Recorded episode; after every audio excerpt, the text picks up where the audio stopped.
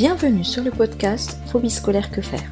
Nous allons décrypter ensemble la phobie scolaire, nous informer auprès des jeunes et des familles dont nous écouterons les témoignages et croiser le regard de professionnels qui s'impliquent dans l'accompagnement de phobies scolaires. Dans cet épisode, des parents prennent le micro pour nous confier leur vécu de la phobie scolaire de leur fille. Ils décrivent la mise en place de ce refus scolaire et comment ils ont su, à leur place de parents, s'adapter et soutenir leur fille dans le processus de prise en charge. Ils nous expliquent les différentes étapes de progression et mettent beaucoup l'accent sur l'autonomisation, l'indépendance et le gain de maturité. Venez vous aussi confier votre témoignage afin de nourrir le débat et apporter des pistes ou celles que vous auriez aimé avoir par un podcast comme celui-ci. Le fait de témoigner permet de rendre service aux écoutants et aussi à soi, enfants ou parents, afin de retracer le chemin parcouru. Je vous souhaite une bonne écoute. Aujourd'hui, nous recevons les parents d'une jeune qui connaît une phobie scolaire, qui est encore euh, un petit peu dedans, et on va les laisser nous raconter un petit peu comment ils l'ont vécu, comment ils ont fait face, et auprès de qui ou de quoi ils ont quand même réussi à se raccrocher pour pouvoir continuer à, bien avancer. Donc je vous remercie beaucoup d'être venu.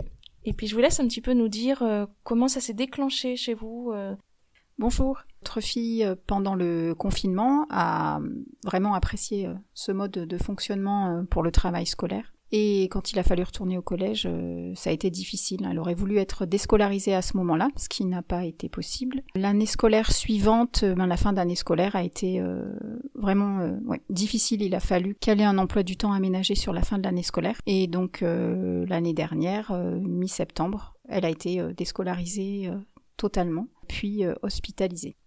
Donc c'est vrai que la, réaction première, quand elle nous disait qu'elle voulait pas retourner en cours, c'est on ne savait pas trop si c'était vraiment une, non volonté d'aller en cours ou vraiment un mal, un mal profond. Donc forcément, en tant que parent ayant eu quasiment une scolarité normale, on, on s'est dit bon ben faut qu'elle fasse comme nous, on, est, on va au bout. Et clairement, on a commencé à comprendre à un certain moment que le mal était profond et qu'il fallait vraiment trouver une solution. Et à ce moment-là, euh, comment vous diriez que vous avez dépisté que c'était un problème vraiment pour aller en classe? C'était pas juste euh, je veux plus y aller comme d'autres euh, d'autres élèves peuvent faire ça quoi, je veux plus aller en maths, je veux plus aller j'en ai marre d'aller en classe, voilà. Comment vous avez vu que c'est qu'on était en effet sur autre chose comme vous dites voilà un mal-être? Elle était à ce moment-là suivie par une pédopsychiatre et c'est elle qui nous a alerté sur le mal-être de notre fille. C'est comme ça qu'on a vraiment compris euh, que le, problème était plus profond que ça. Il y a aussi eu euh, durant, durant donc l'été, forcément aussi euh, quelques messages qu'elle a reçus d'une amie, soi-disant amie, et qui a aussi déclenché chez elle quelques, quelques réactions assez compliquées parce que c'était des messages assez haineux, clairement. Donc ça a aussi concouru à vraiment faire un rejet total de l'école le déclencheur, enfin ce qui fait que ça n'a plus été possible d'aller au collège, euh, ça a été euh, vraiment euh, cette relation toxique au sein du collège. Et est-ce que vous avez noté des espèces de symptômes un petit peu plus spécifiques qui permettraient d'orienter les personnes qui les écoutent pour se rendre compte que soit chez eux aussi ça se produit comme cela ou comment ça fonctionne? Oui, on a identifié ben, des maux de ventre, des maux de tête et puis du, un stress important et des pleurs aussi et le matin très difficile d'aller jusqu'au collège. Oui, donc c'était euh, c'était oui, quelque quelque part toujours un peu plus intense chaque fois. Donc c'est pour ça que au départ, bon, encore une fois, on peut on pouvait pas tout à fait euh, dire que c'était quelque chose de grave, mais au fur et à mesure, on sentait qu'il y avait un blocage qui commençait vraiment à, à se faire de ce côté-là. Jusqu'au jour où ça a plus été possible euh, d'aller au collège. Et comment on fait là, en tant que parent, à un moment, pour se dire, bon bah voilà, mon enfant, ça le rend malade d'aller en classe, on va arrêter, puisque c'est, réellement plus possible. Comment on fait là, euh, pour prendre une décision, pour, comment on fait pour continuer à avancer, en fait? Surtout qu'en plus, en, tant que parent, on, a du mal à se dire que là, notre fille va aller dans une unité spécialisée.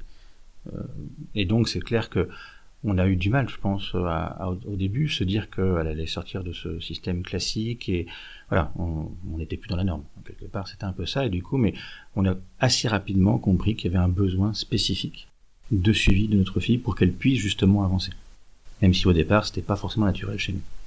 Et parallèlement, la pédopsychiatre avait euh, évoqué euh, euh, une hospitalisation possible en pédopsychiatrie euh, avec notre fille, et donc elle nous en avait parlé aussi. Donc euh, elle était rassurée de savoir qu'il pouvait y avoir cette solution-là, et nous aussi, même si ben du coup, ça engendrait du stress de ne pas savoir comment ça allait se passer, mais de savoir qu'une solution était possible, ça nous a aidés tous. Et votre fille, vous savez comment elle euh, vivait ça, d'entendre que peut-être il y aurait hospitalisation? Parce que c'est pas un mot euh, qui, qui, enfin voilà, qu'on accueille avec euh, le grand sourire et, un énorme soulagement. Ben, je pense que là, au départ, elle nous a pas trop parlé. Justement, c'était entre elle et sa, pédopsychiatre. Mais je pense que quand elle nous en a parlé, elle était mûre pour le faire. Je pense. Je pense que c'est comme ça que je l'ai ressenti en tout cas. C'est vrai que c'est quelque chose que elle-même a demandé auprès de sa pédopsychiatre. voilà, elle avait envie de de cette solution-là. Alors après, quand cette, cette, solution paraissait être celle qui était la plus pertinente à ce moment-là, comment vous avez fait ensuite euh, Donc quand vous dites pédopsychiatre, je pense que c'est pédopsychiatre libéral. Hein Et comment vous avez fait pour vous adresser euh, vers un, ben, un, établissement hospitalier? C'est euh, la pédopsychiatre qui nous a fait remplir un dossier. Et du coup, c'est elle qui a transmis le dossier à l'unité. Est-ce que vous voulez en dire un petit peu plus sur ce que c'est comme type d'unité? Parce que c'est vrai qu'il y a plein de types d'hospitalisation, hein, puisqu'il y a des, hôpitaux de jour, des hôpitaux de semaine, des hôpitaux temps plein.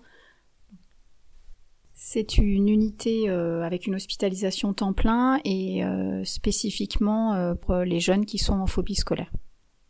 Et donc oui, au départ, l'accent n'est pas mis au départ sur la reprise des, des, études, mais c'est justement pour justement se reconstruire afin qu'on puisse après retourner, si, nécessaire, dans cette, euh, cette avancée euh, dans les études.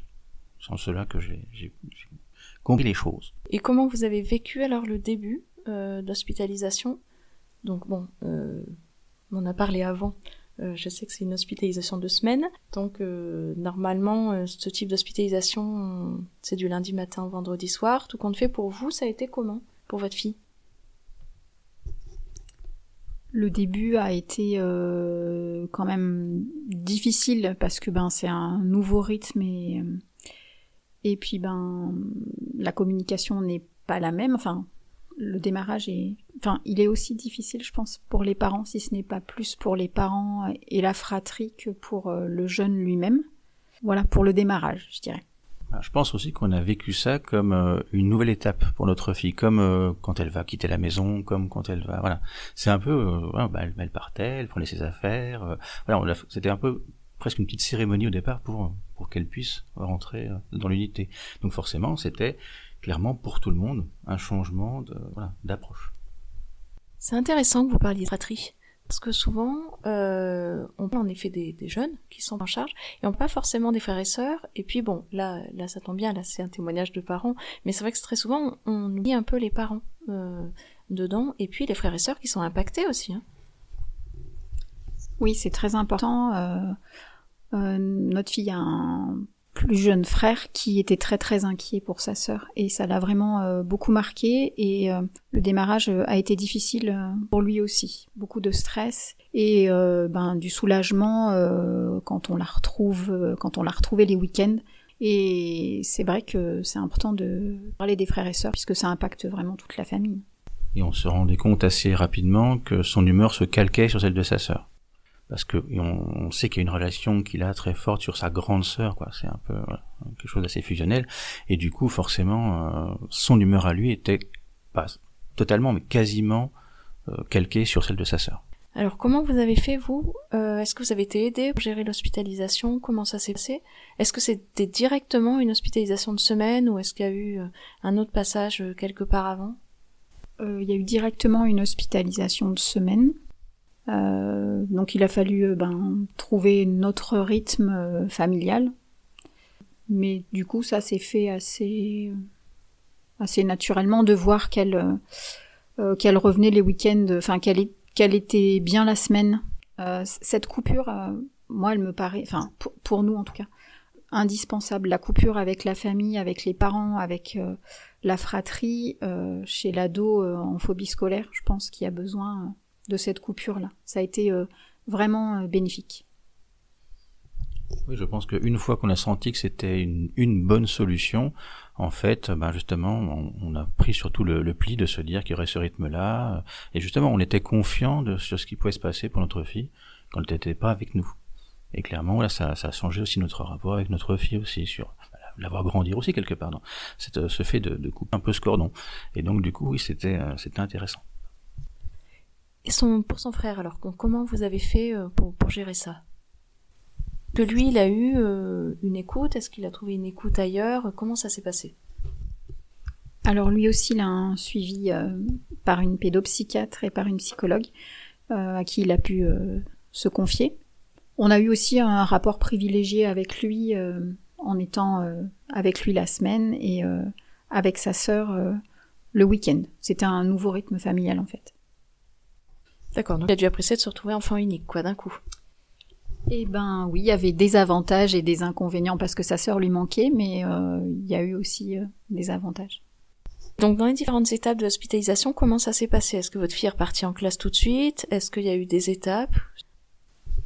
Ben, ce qu'on a retenu, c'est surtout qu'au départ, il y avait des ateliers. Des ateliers pour justement euh, faire des activités, pas forcément être tout de suite dans l'approche euh, voilà, euh, liée au cours. Et au fur et à mesure, voilà, ont été développés un petit peu ces, ces cours. Mais c'est vrai que ce qu'on a retenu surtout, c'est le côté atelier pour vraiment qu'elle puisse aussi avoir une, une, vie sociale avec les autres personnes qui étaient dans l'unité. Oui, avec les médiations proposées et les autres jeunes, il y a eu plusieurs mois euh, pendant lesquels elle n'est pas retournée à l'école et euh, elle a pu y retourner euh, petit à petit à partir du mois de mars et terminer son, son année scolaire avec une scolarisation à temps partiel. Donc elle était scolarisée en dehors du service hospitalier Oui, à partir du moment où elle est retournée au collège elle est retournée dans son collège d'origine euh, avec l'accompagnement euh, de l'unité. Et du coup, il y avait aussi un lien qui était vraiment important entre l'unité et le collège. Donc c'était même quelquefois, on se rendait compte que des fois on était beaucoup moins informé de ce qui se passait. Le lien était très fort entre le collège et l'unité. Et du coup, comme notre fille ne faisait pas trop de rapport par rapport à, tout ça, on s'est rendu compte que euh, notre fille avait aussi pris plaisir à aller faire le trajet entre l'unité et, le collège, et elle, elle a acquis à ce moment-là une certaine autonomie et du, plaisir aussi, ce sas de décompression entre les deux parties, la partie collège et la partie centre. Oui, là c'est important parce que je trouve que cette euh, autonomisation, euh, elle aide, elle aide les parents. Enfin, moi très clairement euh, ça m'a aidé à la rendre autonome à lui faire confiance et à l'aider à grandir en fait euh, donc dans les, les trajets et puis ben il y avait aussi les l'émission le mercredi après-midi qu'elle faisait avec la copine et du coup euh, voilà d'être en ville seule en jeune c'est vraiment quelque chose qu'elle a apprécié et bah du coup qu'on maintient maintenant aussi alors vous avez raison de préciser ça parce que tous les soins études fonctionnent pas pareil en France. Euh, il y en a qui scolarisent des jeunes euh, sur place dans leur établissement. Certains soins études sont vraiment très gros, 300 patients, euh, donc la scolarité se fait sur place. Et d'autres soins études comme où était votre fille. Et la scolarité se fait dehors et le but c'est vraiment de sortir du service et c'est de se rapprocher d'une vie normale. Et c'est tout à fait l'autonomisation fait entièrement partie de la prise en charge. Et aussi les permissions, on s'est bien rendu compte qu'elle a pu faire des bêtises avec les copines et c'était quelque chose qui lui a fait beaucoup de bien aussi. Et ça, c'est sûr que voilà, elle était bien contente de pouvoir aussi avoir cette liberté-là, parce que forcément aussi le fait d'être euh, dans un centre-ville assez important, il y avait quand même pas mal de belles choses à faire. Alors c'est bien que vous parliez des bêtises. En effet, les, les permissions elles sont données aussi pour augmenter le, la sociabilisation, parce qu'on a quand même un certain nombre de jeunes qui viennent dans ce type de service parce qu'ils ont un souci dans leur relation avec les autres en fait. Et, et le but des permissions, c'est aussi de leur demander bah, qu'est-ce que tu vas faire? Euh, c'est pas pour les fliquer parce qu'ils font ce qu'ils veulent, mais c'est vraiment que bah, déjà ils aient envie de sortir, qu'ils y arrivent et qu'on puisse les, les aider et les soutenir. Euh, sur euh, sur ces sur ces, ces permissions qui en effet là sont sont en pleine ville. Donc c'est quand même assez assez pratique. Mais ce sera en pleine campagne ce serait très chouette aussi. Mais les jeunes voudraient peut-être moins sortir. Est-ce que vous avez eu l'occasion euh, durant votre parcours euh, de trouver alors vous avez dit là la pédopsychiatre par exemple libérale sonne un peu référente qui aurait pu vous donner des pistes ou quelque chose qui soit autre que là les les psychiatres? Alors nous sommes rentrés en contact avec l'association EPE 63, ensemble parents et éducateurs, euh, qui nous avons rencontré une conseillère conjugale et familiale qui du coup euh, nous a aidés en famille à traverser tout ça.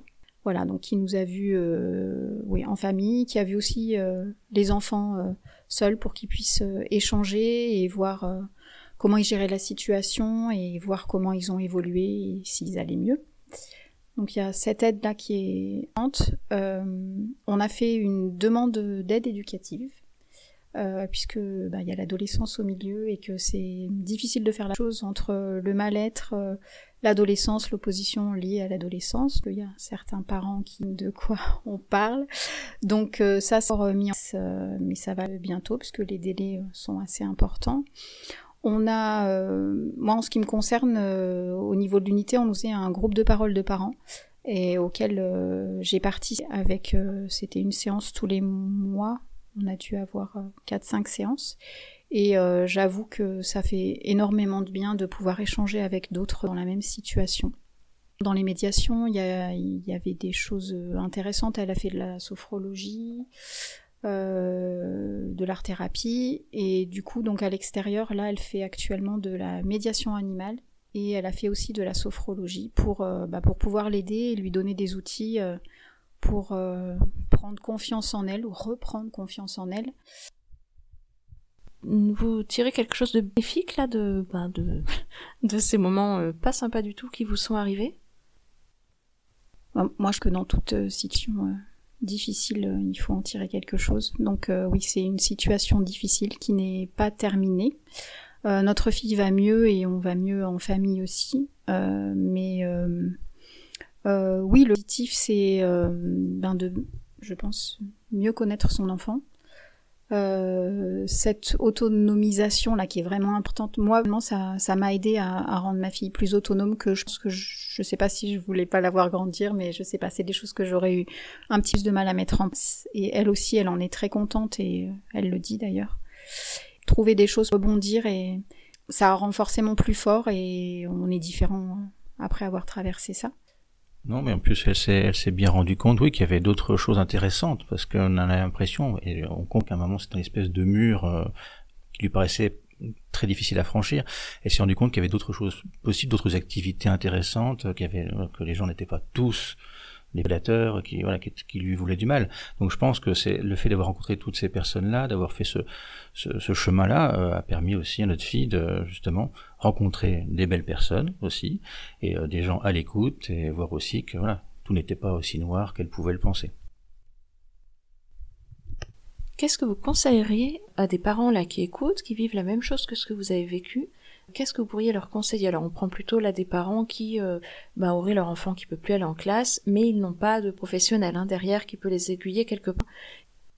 Euh, voir son médecin traitant, son pédiatre, qui, de, qui est vers un pédopsychiatre, un psychologue. Parler aussi avec euh, les amis, la famille, en parler avec l'établissement parce qu'on se rend compte autour de nous qu'il y a énormément de jeunes qui ne vont pas bien et des jeunes très jeunes, euh, des ados, des jeunes adultes, des étudiants. Enfin voilà, le contexte est très compliqué, donc il faut pas hésiter à, à communiquer, même si on se sent euh, démuni, on se sent seul et on ne sait pas où aller. Mais euh, après, il y a, hum, par exemple, la maison des ados. je sais qu'il, moi, il y a des travailleurs sociaux au niveau de la CAF que j'ai eu au téléphone et qui m'ont orienté et qui, m'ont bien aidé. Donc vous, vous trouvez quand même que la réponse d'hospitalisation, ça peut être une réponse quand les autres euh, moyens mis en œuvre ne, correspondent pas forcément ou pas euh, de résoudre comme euh, aller voir un pédopsychiatre libéral ou voir même avec son pédiatre ou son médecin traitant comment on peut passer euh, ce moment où le jeune ne peut plus aller en classe quoi. Oui, c'est vraiment quelque chose euh, qui qui a aidé notre fille et qui nous a aidé, euh, parce que aussi c'est une prise en charge spécifique liée à cette phobie scolaire. Ça c'est important. Est-ce qu'il y a quelque chose euh, qui aurait pu vous rendre service, par exemple, où vous pourriez vous dire maintenant, euh, ah bah si on avait eu telle chose, ou ça aurait été plus simple? Donc on a senti que par rapport euh, donc au Covid, on sentait bien que quelque chose n'allait pas. Et en fait c'est une espèce de, bruit sourd mais voilà, on disait les gens vont mal, les gens vont mal, mais on ne cherchait pas vraiment à savoir, ben oui, que faire. Et du coup, c'est ça qui, qui manquait, c'est de se dire, oui, on, on, a dit que les gens allaient mal, mais Maintenant, qu'est-ce qu'on fait? Et c'est resté très longtemps comme voilà, on s'occupait de la maladie, certes, mais on, on s'occupait de ce qui se passait avec les conséquences de la maladie. Et s'il y avait eu un peu plus justement cette prise en, prise en, compte plus rapide, je pense qu'il y aurait aussi eu quelque part euh, une, une, une, réponse, de je ne sais quelles institutions, mais notre problème a été comme parents, c'est que oui, on a dû chercher euh, différentes différentes pistes. Il y avait vraiment, si nous n'étions pas allés euh, vers l'information, l'information n'allait pas arriver vers nous. Oui, tout ça, ce mal-être des jeunes là, c'est les dommages collatéraux. c'est vraiment compliqué, notamment pour avoir fait des passages aux urgences pédiatriques euh, où là on voit bien que les choses ne vont vraiment pas bien. Euh, voilà, on s'est retourné, on a cherché des solutions, on a vraiment cherché par nous-mêmes hein, beaucoup de choses et euh, mais les parents qui ne peuvent pas faire ça, je pense qu'il y a beaucoup de familles qui sont démunies et ce serait bien que hum, une centralisation des informations se mette en place. Mais bon, moi je sais que les, choses bougent et notamment autour de nous il y a des choses qui se mettent en place, euh, notamment euh, au niveau de certains établissements scolaires et voilà, des réseaux qui se créent et, ça c'est une bonne chose. On a un peu l'impression de, se dire que parce qu'il n'y a pas de solution, on va, justement ne pas communiquer. Parce qu'on n'est pas, euh, n'est pas armé encore pour, vraiment réagir. Et je pense que c'est pour ça. Comme il n'y a pas de solution, ben non, on va minimiser le problème. Le problème, c'est que le problème, il est vraiment là, il est bien présent. Et c'est vraiment euh, important pour nous de, témoigner et de euh, voilà, ce qui nous arrive, euh, il faut que ça serve aussi pour d'autres familles, pouvoir aider d'autres familles et ne serait-ce que voilà raconter ce qui nous arrive et que ça fasse écho et que d'autres familles se disent qu'elles sont pas seules. Et donc actuellement, vous dites euh, voilà que votre fille n'est pas encore complètement sortie du du bâtir, euh, mais par contre que ça paraît plutôt positif euh, en se tournant vers la suite, vers l'avenir. Oui, là elle a fait sa rentrée scolaire à temps, donc ben, c'est difficile puisque elle avait fini l'année scolaire sur un temps partiel accompagné par l'unité et là elle a fait sa rentrée avec un accompagnement à distance et à temps plein, euh, on sait que ça lui demande euh, des efforts encore, que c'est compliqué. Mais euh, voilà, on, croise les doigts, on l'accompagne, elle est accompagnée aussi par le milieu médical et paramédical. Et ben, on voit que les choses se dessinent par, à la scolarisation de ce dont elle n'a pas envie et de ce, dont elle a envie, elle aurait vraiment envie de quelque chose de, concret. Sur une, sur une orientation euh, pro ou technologique plutôt que sur une filière générale. Euh, voilà, elle a besoin d'être euh, dans l'action et que, que les choses soient prêtes pour elle plutôt que de, de s'ennuyer au collège et au lycée. Et je pense qu'on a cette chance, si on peut parler de chance, mais de dire qu'elle est vraiment dans une classe maintenant de troisième. L'année de troisième semble vraiment être une année de projet. Et c'est ça qui lui fait du bien, d'avoir des projets, d'avoir des stages, d'avoir voilà, c'est quelque chose qui lui apporte aussi quelque chose d'un peu plus concret. Et euh, c'est pour ça aussi, je pense que même si bien sûr hein, le fait d'aller en cours reste compliqué, je pense que le fait qu'il ait fait que ça la motive d'autant plus. Je voulais préciser aussi que ben, la sortie d'hospitalisation euh, s'est bien passée, parce que c'était le, le, bon moment, la fin de l'année scolaire, euh, et euh, quand est-ce qu'elle allait sortir, mais que c'est un moment aussi pas si simple que ça, puisqu'il faut réapprendre à vivre tous ensemble en famille, il faut prendre de nouveaux repères, et voilà, ça demande quand même un, un petit temps d'adaptation et puis aussi de, donc de la famille, euh, la fratrie, mais c'est vrai que c'est une étape qui impacte la famille au sens large, hein, les oncles, les tantes, les grands-parents, avec euh, avec parfois une incompréhension et le dialogue est quand même euh, difficile et c'est quelque chose que les jeunes enfin ressentent aussi au niveau au niveau de l'établissement scolaire c'est euh, de ne pas comprendre ce qui va pas alors que l'enfant peut paraître euh, bien. Enfin, c'est c'est un problème invisible et c'est vrai que là la communication est vraiment importante avec le médical et le paramédical. Vous avez tout à fait raison avec la, communication dans les familles, avec les établissements scolaires, les jeunes aussi entre eux. Enfin, ça, si ça pouvait se faire, ce serait idéal. Euh, voilà, et c'est vraiment en effet euh, que ça, enfin, qu'en tout cas, ce soit quelque chose qui soit connu comme pouvant euh, arriver un peu chez tout le monde, un peu n'importe quand, comme on a connu là cette cette crise Covid. Hein, parce que donc c'est vrai que ça a été un révélateur hein, de quand même de, choses assez latentes mais en effet, arriver à communiquer dessus pour montrer que c'est pas tabou. On parlait et on peut avancer avec ça et aller et aller mieux et voilà. Et donc là, c'est vrai que vous êtes encore euh, bien présent pour votre fille, euh, vous allez encore bien bien tenir bien tenir le bateau pour qu'enfin elle puisse voilà de ses propres ailes avancer. On espère qu'elle va aller mieux très rapidement ce que je voulais préciser aussi pour euh, les parents, euh, on est euh, ben, démunis de toute façon. à certains moments, on a tendance à se refermer. c'est probablement un moment indispensable, mais ne pas hésiter vraiment à communiquer avec les proches, communiquer avec ses amis et, le milieu associatif aussi qui, qui, peut bien aider. Je vous remercie beaucoup pour ce témoignage. J'espère que on aura des bonnes nouvelles de votre fille. En tout cas, merci beaucoup. Merci. Merci.